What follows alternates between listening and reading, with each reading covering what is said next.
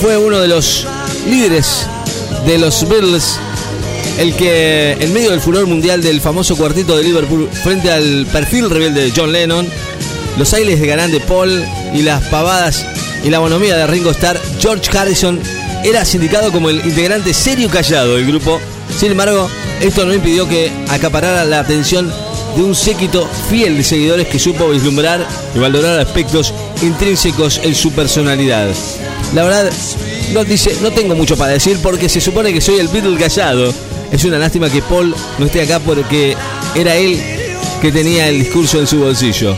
Bueno, George Harrison, que supo también hacer de lo suyo, no sorprende eh, que el, en el libro Martropía de Juan Carlos X, Luis Alberto Spinetta se desviva en elogios hacia George, del que, entre otras cosas, dice que es un tipo con una cabeza por la que han pasado las mejores ideas musicales de todos estos tiempos.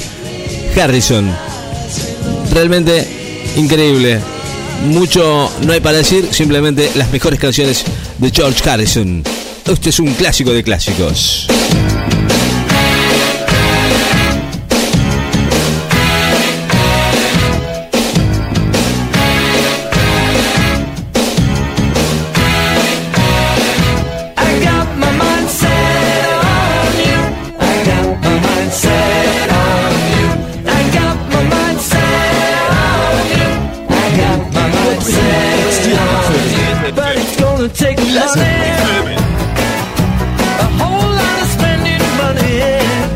Bueno, arrollador, como supo hacerlo.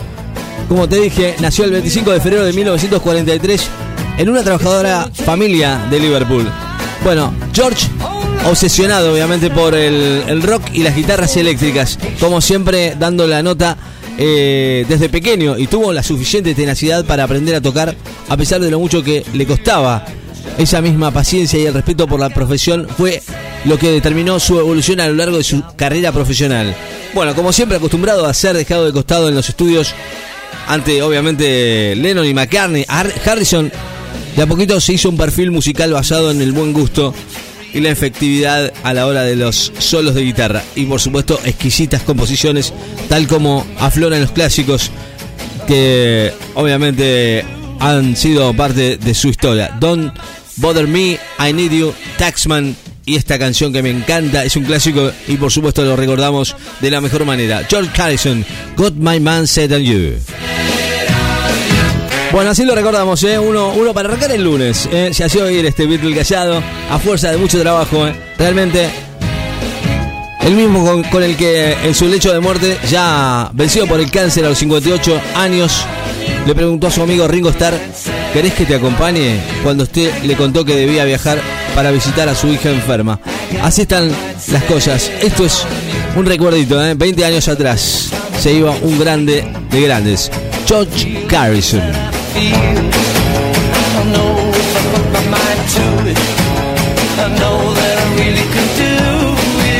Escuchás 947